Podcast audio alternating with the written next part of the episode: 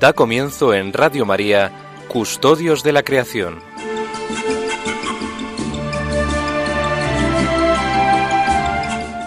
Dirigido por Lorena del Rey.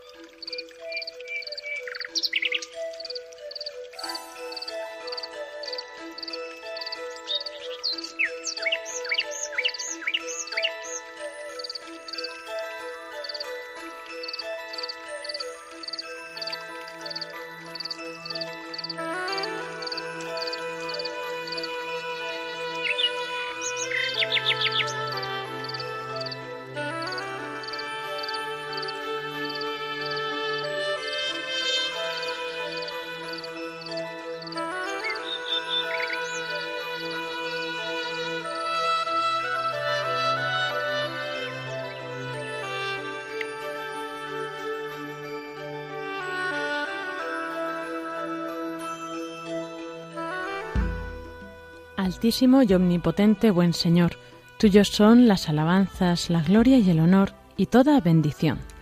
A ti solo, Altísimo, corresponden, y ningún hombre es digno de nombrarte. Alabado seas, mi Señor, en todas tus criaturas, especialmente por el hermano Sol, por quien nos das el día y nos iluminas. Y es bello y radiante, con gran esplendor. De ti, Altísimo, lleva significación. Alabado seas, mi Señor, por la hermana luna y las estrellas, en el cielo las formaste, claras y preciosas y bellas. Alabado seas, mi Señor, por el hermano viento, y por el aire, y la nube, y el cielo sereno y todo tiempo. Por todos ellos a tus criaturas das sustento. Alabado seas, mi Señor, por la hermana agua, la cual es muy útil y humilde, y preciosa y casta. Alabado seas, mi Señor, por el hermano fuego, por el cual iluminas la noche, y es bello, y alegre, y vigoroso, y fuerte. Alabado seas, mi Señor, por la hermana nuestra Madre Tierra, la cual nos sostiene y gobierna, y produce diversos frutos con coloridas flores y hierbas.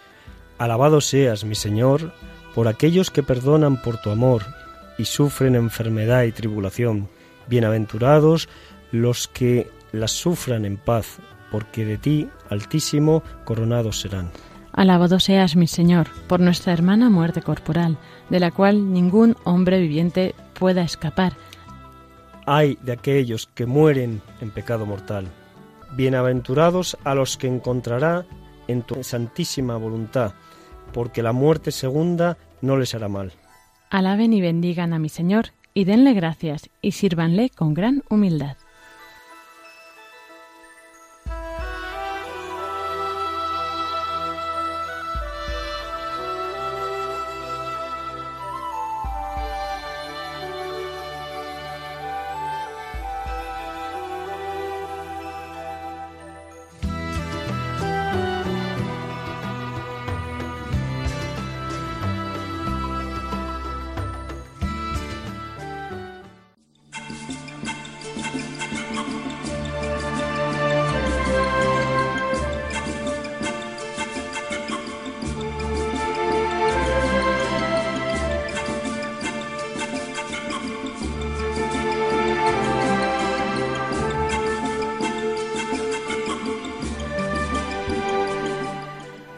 Buenas tardes a todos, queridos oyentes. Bienvenidos un sábado más a este programa de Custodios de la Creación que hacemos aquí en Radio María para todos vosotros.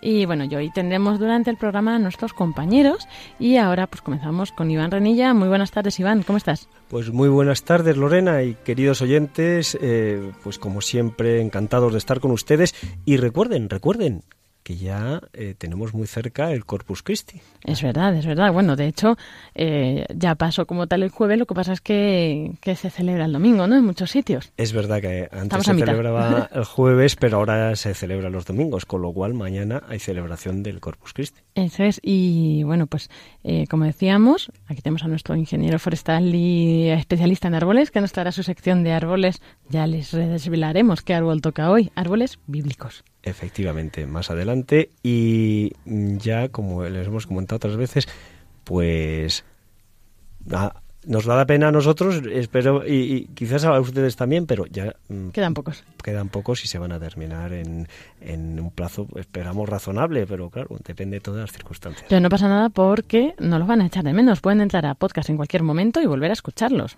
Así que eso está bien. Es verdad. Ah. Recuerden que los programas pueden ustedes escucharlos otra vez, recuperarlos en podcast. En el podcast de Radio María, eso es. Y luego, pues ahora vamos a comenzar con el editorial de Francisco Marcos y después, pues Francisco y Paco y Pablo Martínez de Anguita, eh, pues nos traerán una tertulia también hoy muy, muy interesante. Así que bueno, yo que ustedes me quedaría aquí para escuchar todo lo que viene en este programa de Custodios de la Creación.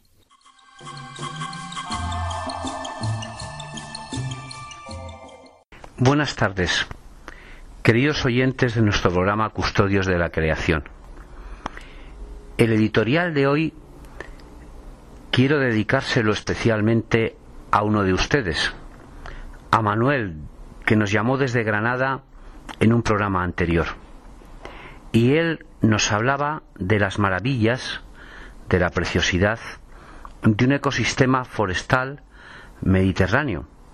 No solo forestal, sino como dicen los entendidos, agro-silvo-pastoral, es decir, agrícola, selvícola y pastoral de ganado. Es el ecosistema de las dehesas. Las dehesas que en España son abundantes en algunas zonas de Castilla-León, concretamente en Salamanca, en toda Extremadura y también en una buena parte de Andalucía. Él es granadino y habla con maravillas de todas las dehesas que hay en todos los montes del norte de Huelva, en Jaén, en Córdoba, en Granada. Recordamos los Pedroches, por ejemplo, zonas preciosas. Estos ecosistemas reciben el nombre científico de monte ahuecado o monte adesado, porque entre una encina y otra encina se deja mucho espacio. Las dehesas no solo pueden ser de encinas, también hay dehesas que son o pueden ser con fresnos. En Madrid, en la Comunidad de Madrid, hay dehesas con, con ganado que son de fresno. Pero también pueden ser de alcornoque o también están todas las dehesas boyales. El nombre de boyal hace referencia al nombre de buey, porque en ellas pastaban los bueyes. Las dehesas han sido las que han proporcionado alimento, energía y esparcimiento a lo que fue eh, uno de los imperios grandes, el imperio español, de los siglos XV, eh, fundamentalmente XV y XVI, ¿no? Las de esas son las que nosotros con orgullo enseñamos, los forestales españoles, a forestales que vienen de otros lugares del mundo a estudiar este ecosistema. Es un ecosistema mediterráneo muy influenciado por las lluvias del Atlántico, como nos explicaba Iván el otro día, el Atlántico evapora sus aguas, estas aguas entran en la península ibérica y van formando, con sus gotas que van dejando caer, esa maravilla que son el bosque mediterráneo con influencia atlántica. Las de esas proporcionan tres grandes beneficios. El primero, alimento alimento para el ganado, pueden ser vacas, pueden ser caballos, o sobre todo pues el famoso cerdo ibérico, la de esas donde se cría el famoso jabón ibérico, por tanto alimento para el ganado que luego el hombre utiliza. Lo segundo han sido fuente de energía, con la leña que se obtenía al podar las encinas se hacía carbón vegetal o bien se utilizaba como leña como tal. Pero también eh, son fuente de energía porque en un futuro quizás pues al lado de las dehesas y cobijando de las dehesas se pueden hacer otros tipos de cultivos en otras zonas que son muy húmedas, que a lo mejor están cerca de los ríos, y que se pueden hacer una serie de cultivos que pueden ser energéticamente muy importantes para el hombre. Pero lo más importante, sin lugar a dudas, son los beneficios indirectos que reportan las, las dehesas. Los beneficios que no vemos.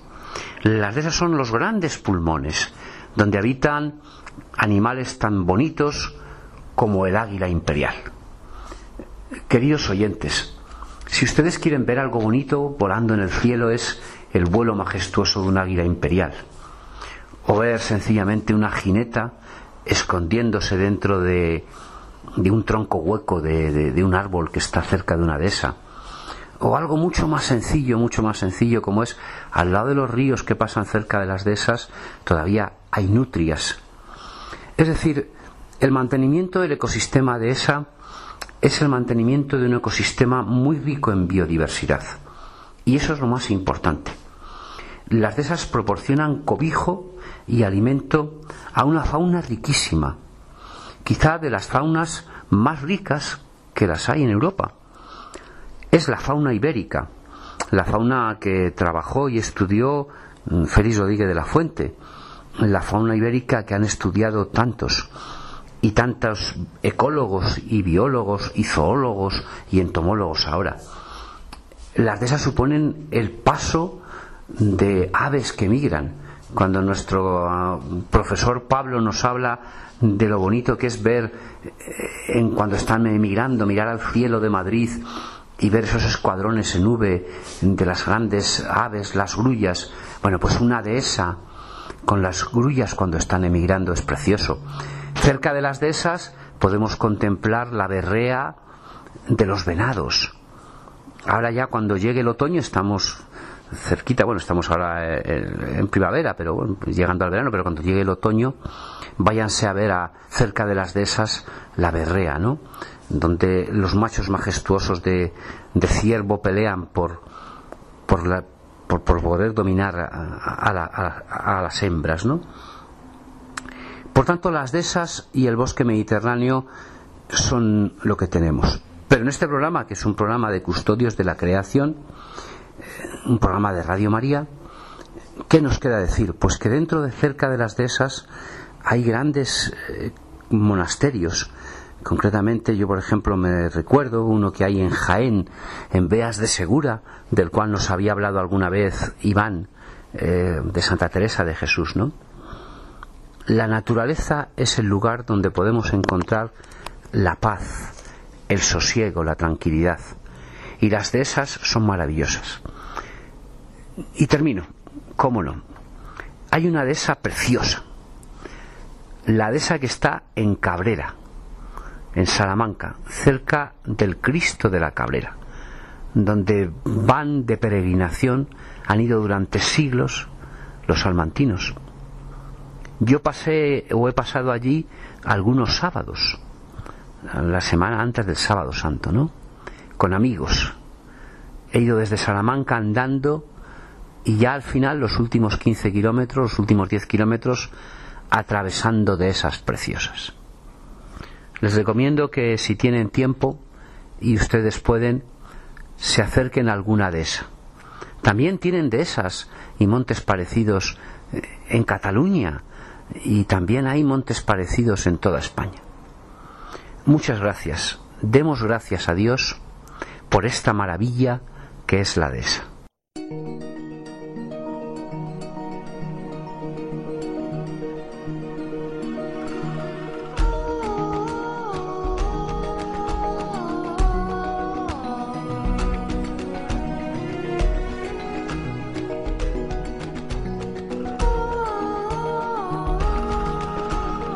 Nuestro maestro Pablo esta tarde nos va a hablar y vamos a hablar de un tema que es especialmente importante para nuestro programa. Se cumplen justamente los dos años de la publicación de la encíclica Laudato Si por parte del Papa Francisco. Eh, yo a Pablo le voy a hacer cuatro preguntas, pero él va a contarnos como estime más conveniente. La primera pregunta, Pablo, es la siguiente.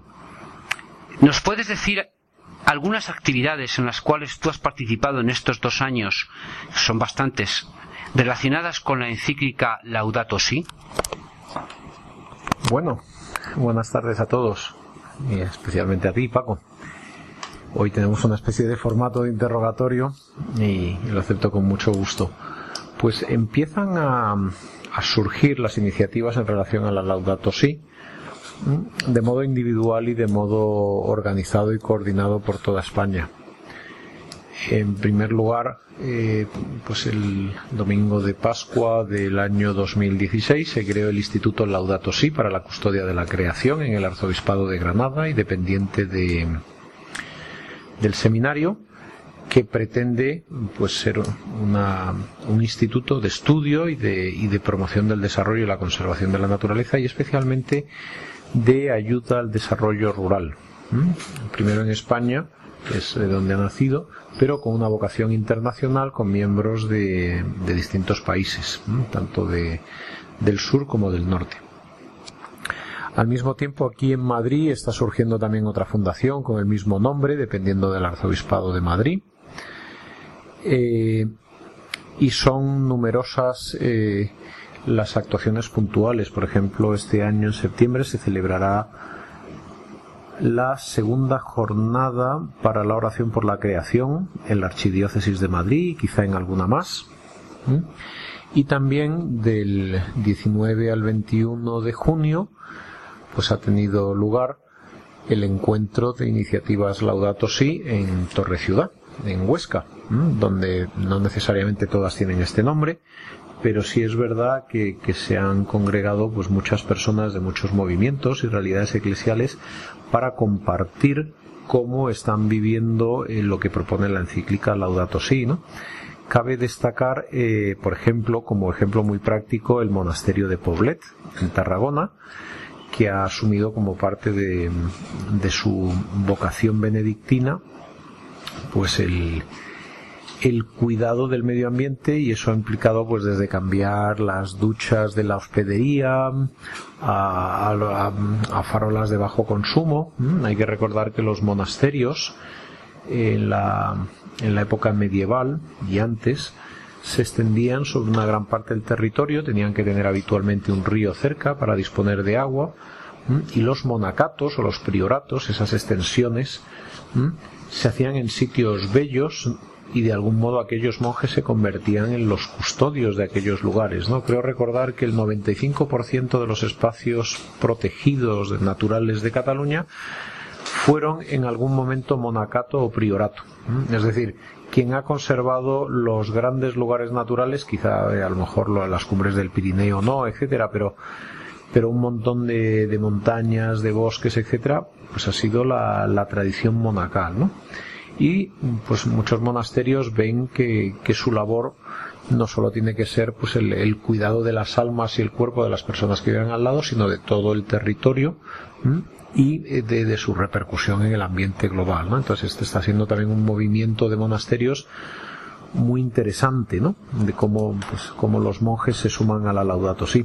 Por otro lado, también la Fundación Tatiana eh, Fernández de Guzmán el Bueno, en, coordinación con la Cátedra de Ética Ambiental de la Universidad de Alcalá de Henares, ha sacado un eh, precioso manual para hacer más ecológicas las parroquias, ¿no? Pues desde cómo instalar paneles solares, cómo ahorrar agua, cómo ser más eficiente energéticamente, cómo montar un huerto.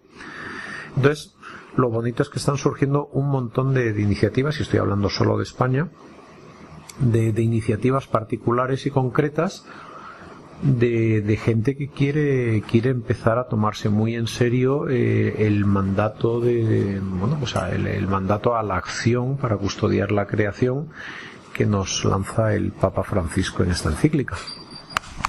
Pablo, dentro de estas actividades hay una que recordamos con mucho cariño los asistentes y es que el Seminario de Madrid, en colaboración con la Universidad Complutense de Madrid y sobre todo eh, organizado por el decano del Seminario de Madrid, del Seminario Conciliar San Damaso, organizó dentro de los cursos de verano, con un éxito muy notable en cuanto a la categoría de los ponentes, unas conferencias sobre el tema de la creación, donde tú participaste, participó eh, don Javier Cendra, don David Joe, el director de, también de, del Escorial. Eh, tu conferencia yo creo que, bueno, quedó grabada y ha sido muy mirada. ¿Nos podrías eh, un poco decir o recordar qué recuerdas de aquel seminario que fue a finales de este mes justo en el Escorial? Todo el seminario, como digo, era relacionado con el tema del Laudato Si. Puestos a recordar, lo que más recuerdo era el calor que hacía. es como el de ahora, porque era en verano, ¿no? No, pero eh, fuera de bromas, el Papa en su última carta de, para formación de sacerdotes, que lamentablemente no, no, no recuerdo ni el nombre de la carta ni el tipo de carta que era, pero es una es un, es un mensaje donde da las directrices para la formación de seminaristas. El Papa Francisco pide que en todos los seminarios se estudie ecología, conservación de la naturaleza y que sea una cosa fundamental para toda aquella persona que vaya a ser eh, sacerdote, ¿no? Entonces, también en este sentido, yo creo que aquel encuentro en el Escorial, pues era un, inicio. La, asignatura de, encíclica Laudato Si o Custodia de la Creación es una asignatura que se empieza a impartir en los seminarios del mundo. En Granada ya pues es oficial que la asignatura empieza el año que viene, probablemente también en, el, eh, en la Universidad de San Damaso de Madrid. Y claro, pues todo esto requiere encontrar al profesorado adecuado, eh, que pueda dedicarle un tiempo también, porque muchas veces eh, los temas de conservación de la naturaleza, de custodia de la creación, no son, no son temas eh, en los que los profesores habituales de seminarios o facultades de teología pues eh, estén muy preparados porque no ha sido su materia, ¿no? El Papa ha puesto esto por delante y entonces yo creo que ese seminario también ha sido como un poco un punto de inicio para, pues para algunas diócesis, especialmente quizá la de Madrid, pues decir, oye, ¿cómo, cómo llevamos a cabo como el mandato que el, Papa nos pide a los formadores de sacerdotes, pues cómo empezamos a, articularlo? ¿Quién puede enseñar? ¿Qué es lo que hay que aprender? Es, es, un, es un reto muy grande el que nos lanza el Papa, ¿no? Ya nos dice, oye, que hay que mirar al mundo entero y que hay que, eh, hay que tener los ojos bien abiertos para entender lo que pasa y ser parte de la, de la alabanza, por un lado, desde la belleza del mundo, y por otra parte, ser, eh, pues en la medida de nuestras posibilidades y de la mano del Señor, ser parte de la solución a la crisis ambiental, que en el fondo no es otra cosa que una manifestación del pecado. Siguiendo con este repaso de las actividades de estos dos años, en la Fundación Botín también hubo un encuentro mm, sobre este tema. Concretamente, el tema era las religiones y la postura de las religiones ante la, naturaleza, ante la obra de la creación. En este encuentro hubo una conferencia impartida por, por Emilio Chubieco, muy buena, en la cual mm, él recogió un artículo que incluso ha aparecido en una revista, la revista Science, de las revistas más importantes desde el punto de vista científico. La conferencia se titulaba Grandes religiones y conservación ambiental estaba impartida, como digo, por Emilio Chubieco y esta conferencia presentaba un estudio que luego ha sido publicado en, estos, en esta revista, como les he dicho, muy importante, ¿no? La, base de esta conferencia, la tengo aquí delante, era una frase de Leopold, uno de los padres de la, de la ecología, del cual Pablo habla mucho en sus libros, que dice lo siguiente. Ningún cambio ético importante se llevó a cabo sin un cambio interno en nuestros intereses intelectuales, en nuestras lealtades, afectos y convicciones. La prueba de que la conservación no ha tocado aún esas bases de la conducta está en el hecho de que la filosofía y la religión todavía no han oído hablar de ello. Esto lo escribía Leopold en el año 1949. Yo creo que Leopold estaría muy orgulloso si leyera la encíclica que el Papa en 2015 Benedicto XVI nos ha contado.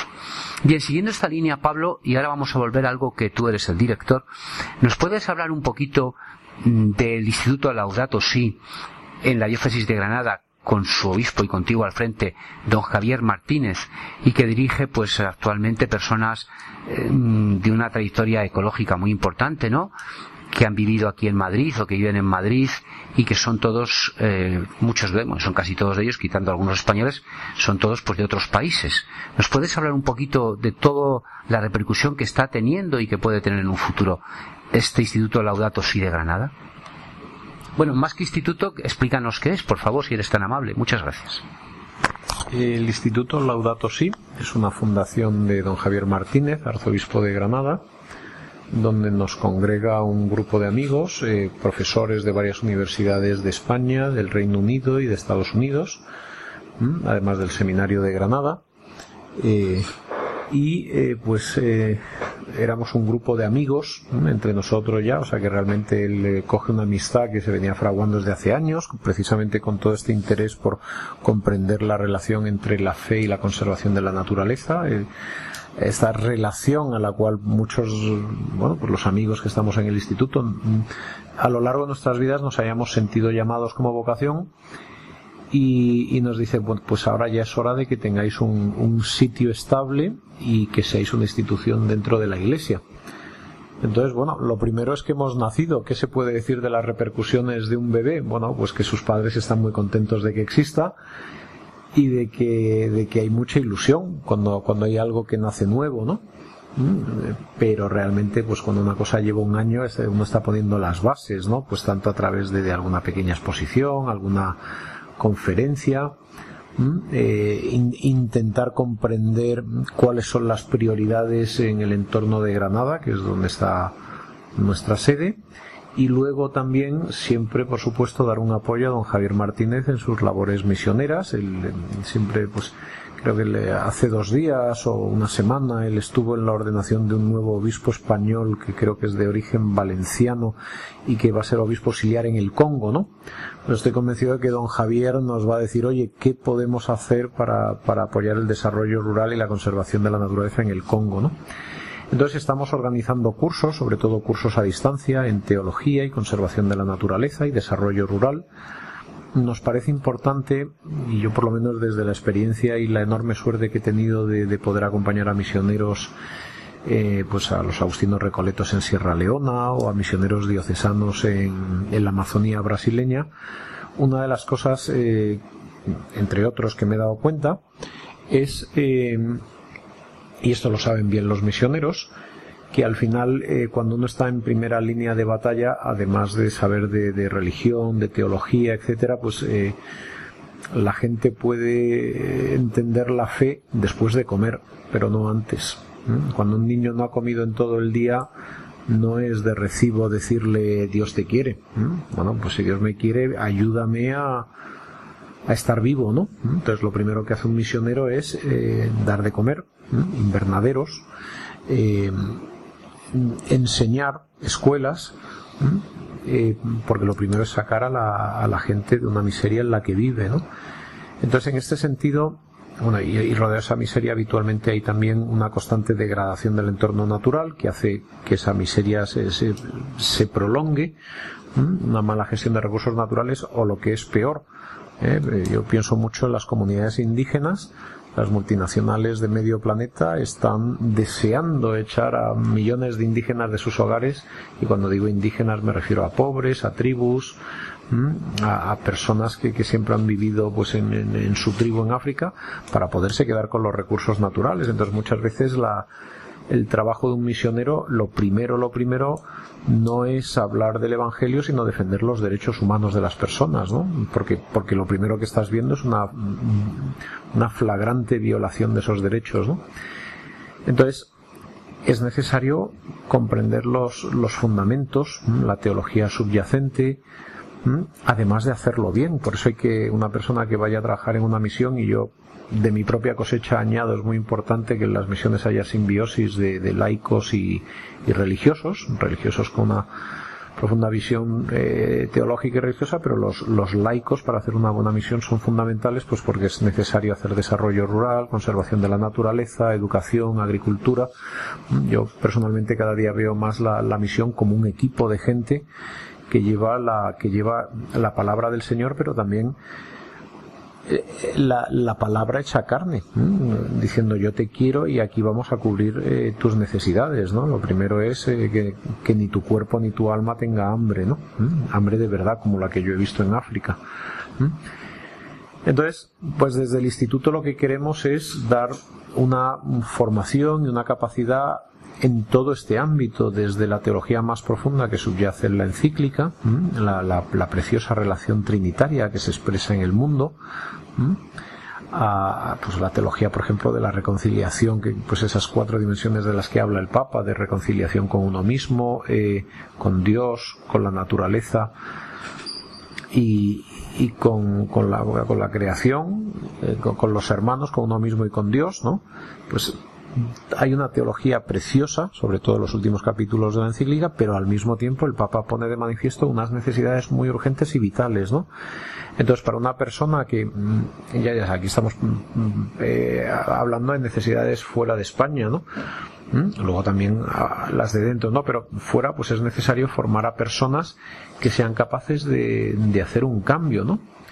Eh, pongo un ejemplo en África el 98% de las tierras son públicas y cuando digo públicas son del Estado. Y entonces el Estado muchas veces eh, echa a las tribus, a las, a las comunidades, hay dos millones de personas expulsadas y desplazadas, para vender esas tierras a multinacionales que ya no alimentan a los pueblos, sino que se llevan pues la comida para sus reservas, ¿no? La India, Brasil, Arabia Saudí, eh, hasta cierto punto Inglaterra pues tienen un montón de compañías que están haciendo una nueva colonización de África y se están quedando con las mejores tierras echando a las tribus.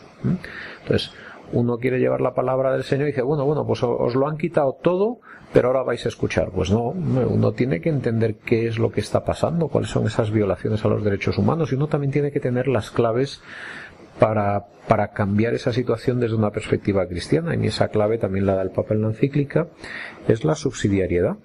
Quien tiene que ser responsable no es ni las empresas extranjeras, ni la tecnocracia, como diría el Papa, ni vender los recursos para que te den mano de obra, sino que una comunidad educada, capaz, eh, bien organizada, tiene que ser capaz de salir adelante y para eso es necesario fundamentalmente la educación. Hay una iniciativa muy bonita que Dios quiera que salga de la Fundación Telefónica de facilitar la educación en, a millones de personas en África utilizando las nuevas tecnologías bueno pues eso es lo que es precisamente lo que el Papa le ha pedido a, pues al responsable. Pues eso es precisamente lo que es necesario educar tanto el, el, alma como el corazón como la como la cabeza para que las comunidades sean dueñas de su propio destino en libertad. Entonces, ¿cómo compatibilizamos todo esto? Pues la Laudato Si es una guía maravillosa de 80 páginas, pero nosotros hemos querido desarrollar un máster online para preparar a verdaderos agentes de cambio de la Laudato Si desde, desde Granada, aunque se pueda hacer a distancia. Pablo, eh, yo conozco un poco esa iniciativa pero nos podrías hablar, si es que se puede, porque claro, es una empresa española y a lo mejor no se puede hablar todo lo que queramos, una empresa española pero con a nivel mundial como es Telefónica, en la cual participa pues un, compañero tuyo y amigo nuestro, Alejandro Chinchilla, al cual queremos enviar un saludo, y que ha apostado Telefónica fuertemente por ella. No sé si puedes hablar mucho del tema, eh, no estaba previsto, pero ya lo has contado tú.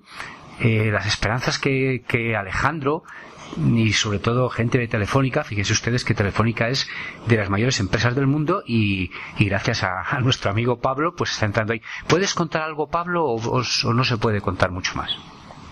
Bueno, yo puedo contar lo que es eh, de todo sabido y lo único que yo sé.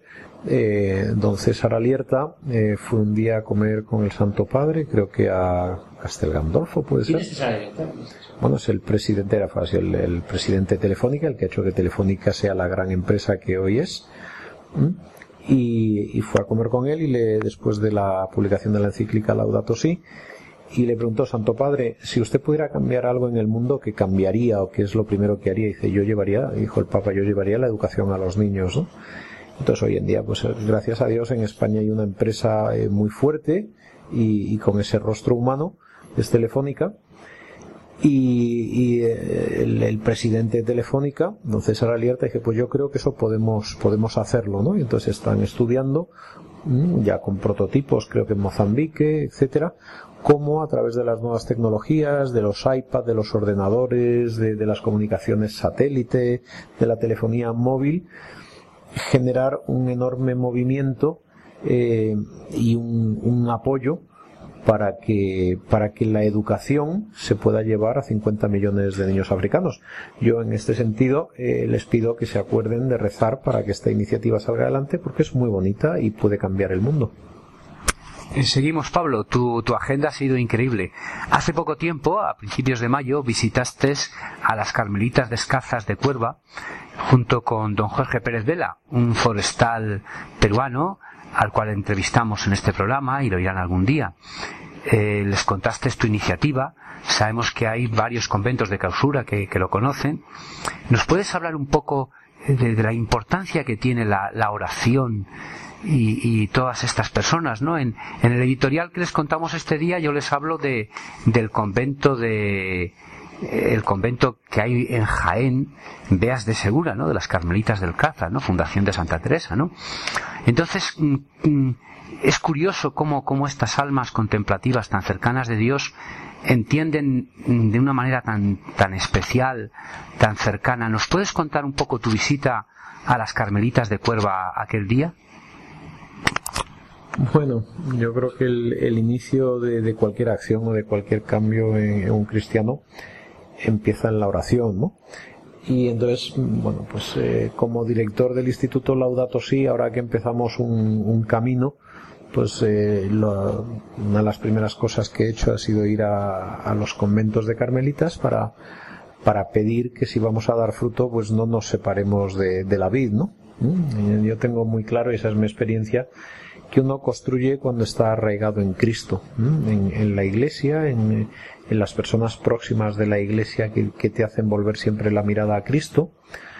Eh, yo creo que uno mira a Cristo o mira al ombligo propio, o al de los demás, que es casi lo mismo.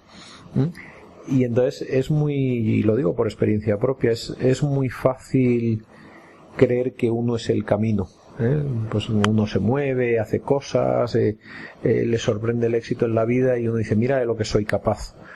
Y con el tiempo y la madurez te das cuenta de que, de que no, pues son cosas que el Señor te pone delante y que es más valioso sorprenderse cada día de lo que va pasando y tú responder con tu creatividad. Pero al fin y al cabo lo que se nos ocurre también es parte de un don de creatividad que nos da el Señor.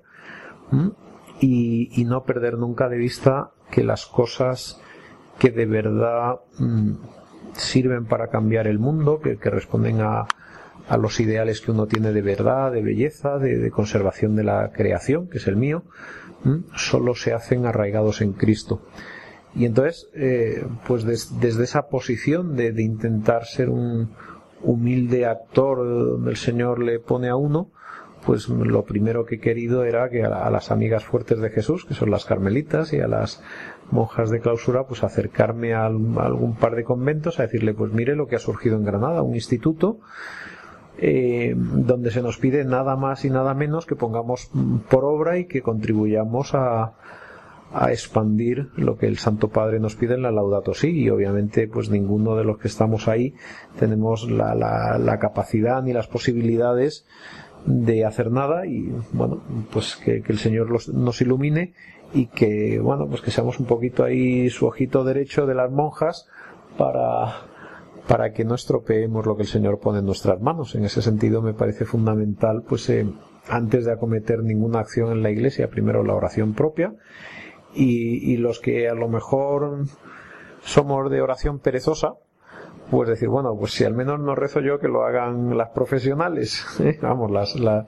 Y entonces es muy bonito porque las monjitas no solo pues, tomaron nota de todo aquello y se dicen, bueno, todo esto está muy bien, ahora te vamos a poner una capellana para tu mujer, una capellana para tu hija, para tu otra hija y para tu hijo, para no olvidar que lo, lo, fundamental de todo sigue siendo mi familia, ¿no? Entonces fue, fue muy bonito además de muy agradable porque yo no lo sabía, pero las carmelitas cocinan muy bien porque nos invitaron a comer. Y ahora me toca a mí un poco hablar, porque Pablo les ha hablado a ustedes eh, de, la, de lo, más llamativo, lo que más se conoce de la encíclica, que es lo que lo importante, toda su repercusión en el mundo de la ecología. Pero estamos en el mes del Sagrado Corazón de Jesús, donde el centro es la devoción a la Eucaristía.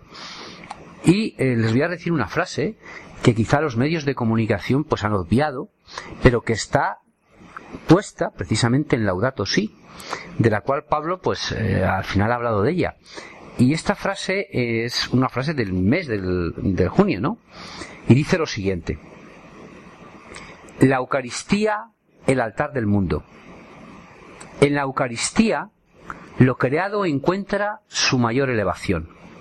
La gracia, que tiende a manifestarse de modo sensible, logra una expresión asombrosa cuando Dios mismo, hecho hombre, llega a hacerse comer por su criatura.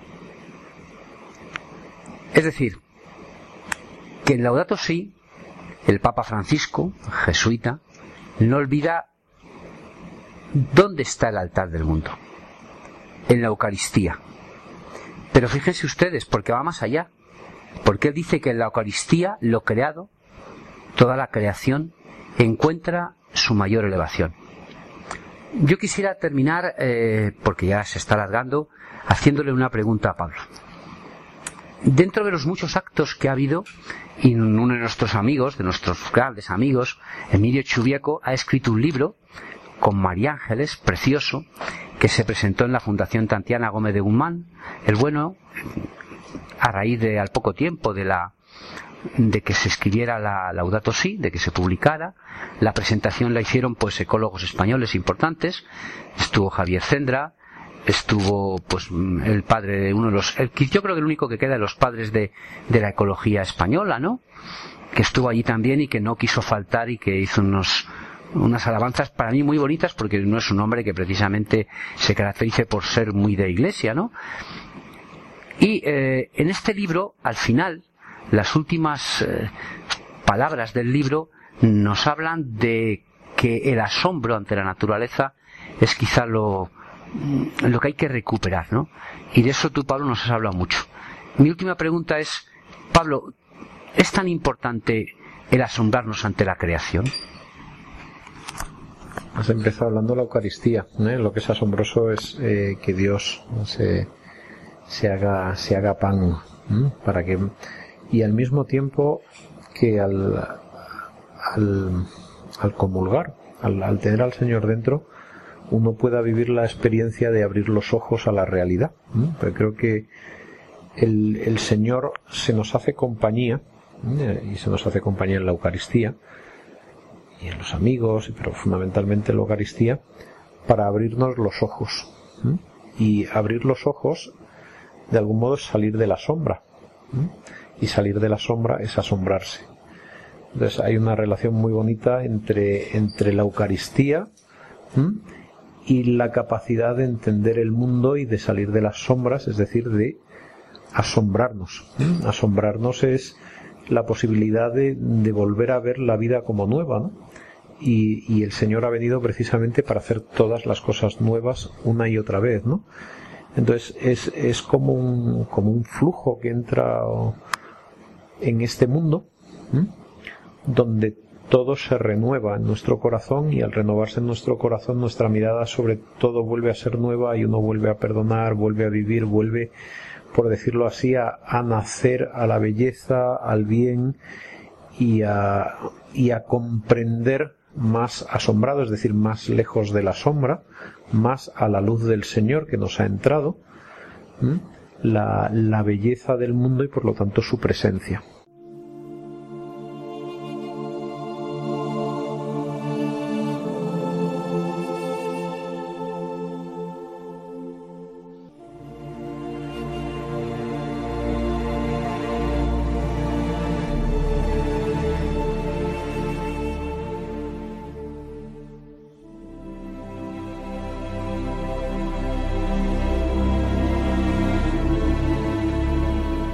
Así llegamos a esta sección en Custodios de la Creación de los árboles en la Biblia. Ya nos quedan pocos, llevamos tiempo diciendo esto, pero Iván, es, que es muy interesante, no queremos acabarlos.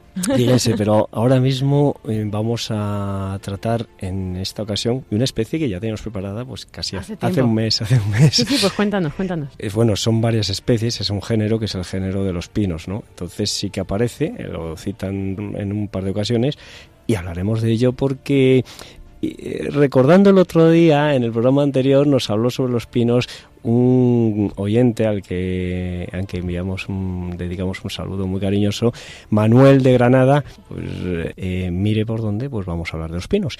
Y un poco se lo dedico a él, a todos, a toda la audiencia y a todos los oyentes, pero en especial con mucho cariño a Manuel de Granada. Perfecto, pues entonces vamos a empezar con el pino hoy. Te dejo con los oyentes, Iván. Pues vamos a ello.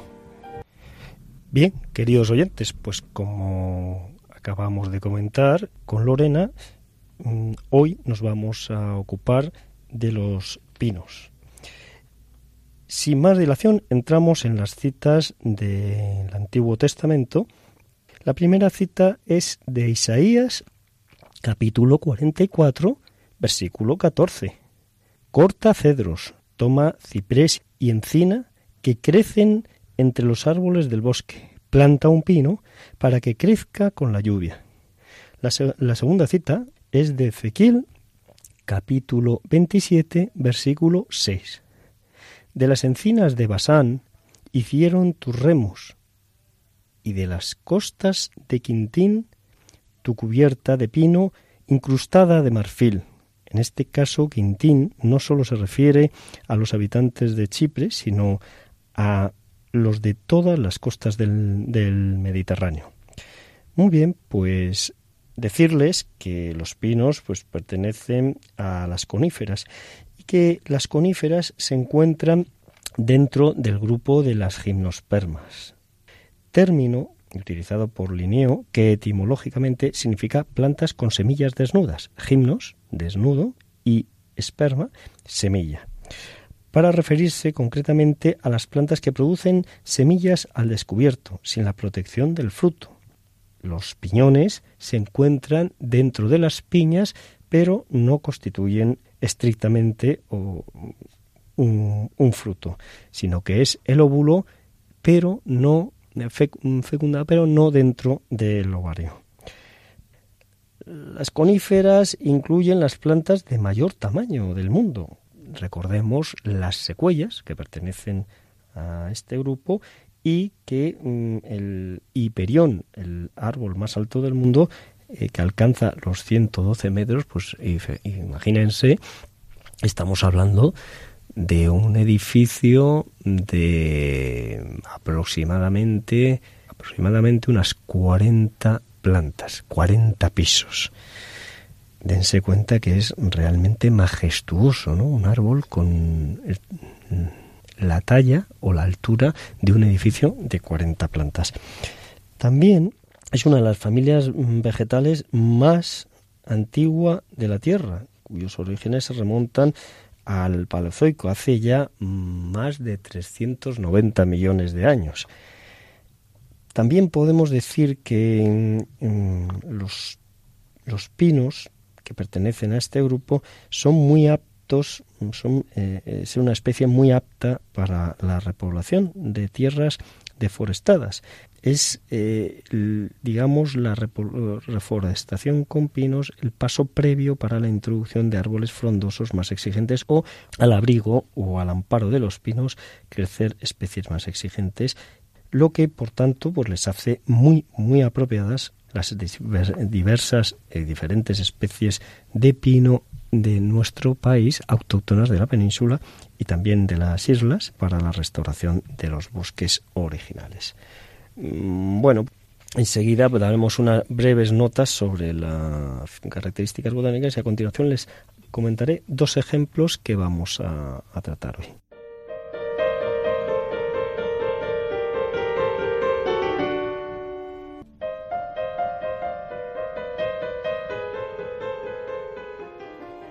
Sobre los dos pinos sobre los que nos vamos a hoy a, centrar son el Pinus, el Pinus alebensis, pino de Alepo o pino carrasco y el Pinus pinea o pino piñonero. Pero también les mencionaré o les hablaré de otra especie española que es muy interesante. Su origen está en la ciudad de Alepo, en Alep, ciudad situada al norte de Siria, y se distribuye por toda la cuenca del Mediterráneo, desde España hasta Turquía mm, y por el sur de Siria, Líbano y, Palestina. Eh, la talla que puede alcanzar es unos 22 metros como máximo y su edad no es un árbol demasiado longevo, ya que tiene un crecimiento rápido. Su floración se produce entre mayo, marzo y mayo y la altitud pues desde el nivel del mar hasta los 1300 metros. Su hoja es perenne, como todos ustedes ya imaginarán, y no, es resistente a la contaminación. Luego tiene un buen desarrollo, suelen tener un buen desarrollo en suelos calizos y, es muy tolerante a la cal. Comentarles mm, alguna curiosidad mm, sobre sobre esta especie, fundamentalmente, como siempre, mm, vamos a empezar por la etimología. El pinus eh, es una palabra que procede del término celta pin, que significa roca o montaña, por crecer entre las rocas. También procede del griego pitus, que a su vez viene del sánscrito pitu. Parece ser que dicen las crónicas que Plinio nombró a Ibiza y Formentera como islas pitiusas por estar pobladas por mm, grandes bosques o extensos bosques de pinos. La denominación popular de pino carrasco se refiere al aspecto retorcido y a su baja talla, como en el caso de las carrascas de encina, al desarrollarse en regiones con condiciones de extrema aridez, como ya comentábamos, y de sequía, retorciéndose como si se revolviese o se rebelase contra los elementos y como respuesta a esos elementos que le condenan del medio natural que le donde se desarrolla que le condenan a no crecer. Y bueno, pues enseguida pasamos a hablar de los dos ejemplos que creo que son muy ilustrativos y, que en un momentito, ah, dejándonos acompañar por la música, pues eh, les contaremos.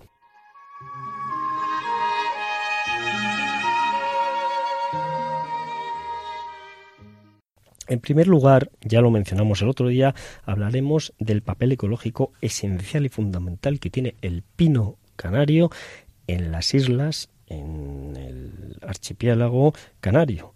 Eh, se desarrolla mm, no en todas las islas, en la isla de las cumbres de Tenerife, en la isla de La Palma, El Hierro y Gran Canaria. En La Gomera únicamente su presencia es muy puntual y muy aislada. Les podemos decir pues que esta especie es mm, una especie muy muy antigua, cuyos orígenes son muy antiguos, hace más de 135 millones de años en el Jurásico superior, que fue muy resistente a las condiciones adversas y que hoy en día pervive actualmente Adversas, ¿por qué? Pues porque se desarrolló en islas que estaban en plena formación, ¿no? En plena eh, actividad orogénica, con lo cual, pues la actividad volcánica era muy habitual en esos tiempos y ha desarrollado los mecanismos y las estrategias de adaptación a esas condiciones tan extremas y tan severas de las de las,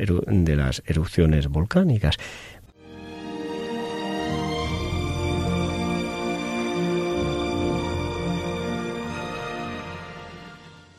Segundo ejemplo del que les quiero hablar es el del pino piñonero en toda la zona mm, costera del suroeste de la península ibérica.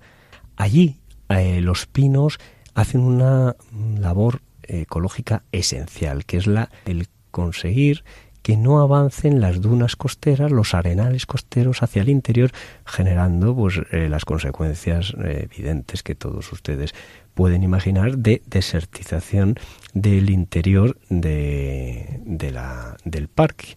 ¿Y cómo lo hacen? Pues van avanzando hacia el interior, se desarrolla el sistema, las raíces, el sistema radicular de estos pinos se desarrolla muy bien en suelos arenosos.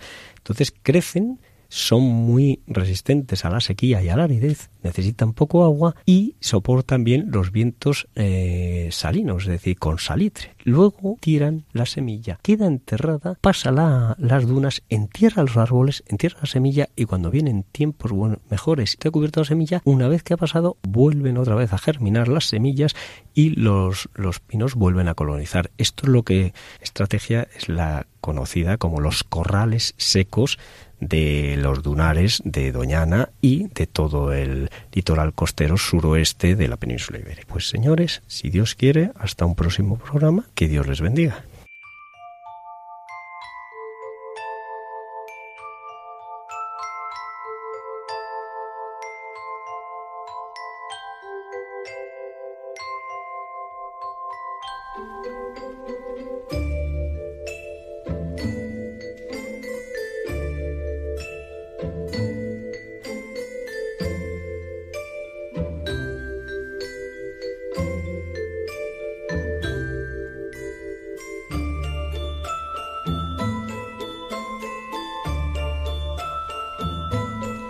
Hasta aquí llega, queridos oyentes, este programa de Custodios de la Creación que esperamos que hayáis disfrutado pues con todos nuestros compañeros. Y bueno, también recordar que tenemos las redes sociales para seguir en contacto en Facebook, Custodios de la Creación. Podéis encontrarnos ahí, también dejar vuestros comentarios y sugerencias. El email, Iván, ¿te acuerdas? Sí, y el correo electrónico, como dice Lorena, pues eh, custodios de la creación arroba. Eso es, custodios de la creación arroba radiomaria.es. Pues nos volvemos a encontrar en este programa dentro de 15 días, pues nos alternamos con el programa de Raíces. Un saludo también para Ángel Misut. Efectivamente, un, abrazo muy fuerte Ángel y a todos ustedes, si Dios quiere, que Dios les bendiga y mm, son soles, te tenemos presente y te recordamos. Eso, son soles hoy ha faltado, pero seguro que está en próximos programas. Muchas gracias, Iván Renilla, también por tu compañía, tu presencia hoy aquí, a Paco y a Pablo desde la distancia. Y bueno, pues seguiremos encontrándonos en esta emisora de Radio María. Sabes bien que para mí es un placer, estoy encantado. Así que... Muchas gracias, para los oyentes seguro que también. Muy buenas tardes a todos, un saludo de quien les habla, Lorena del Rey, y que Dios les bendiga.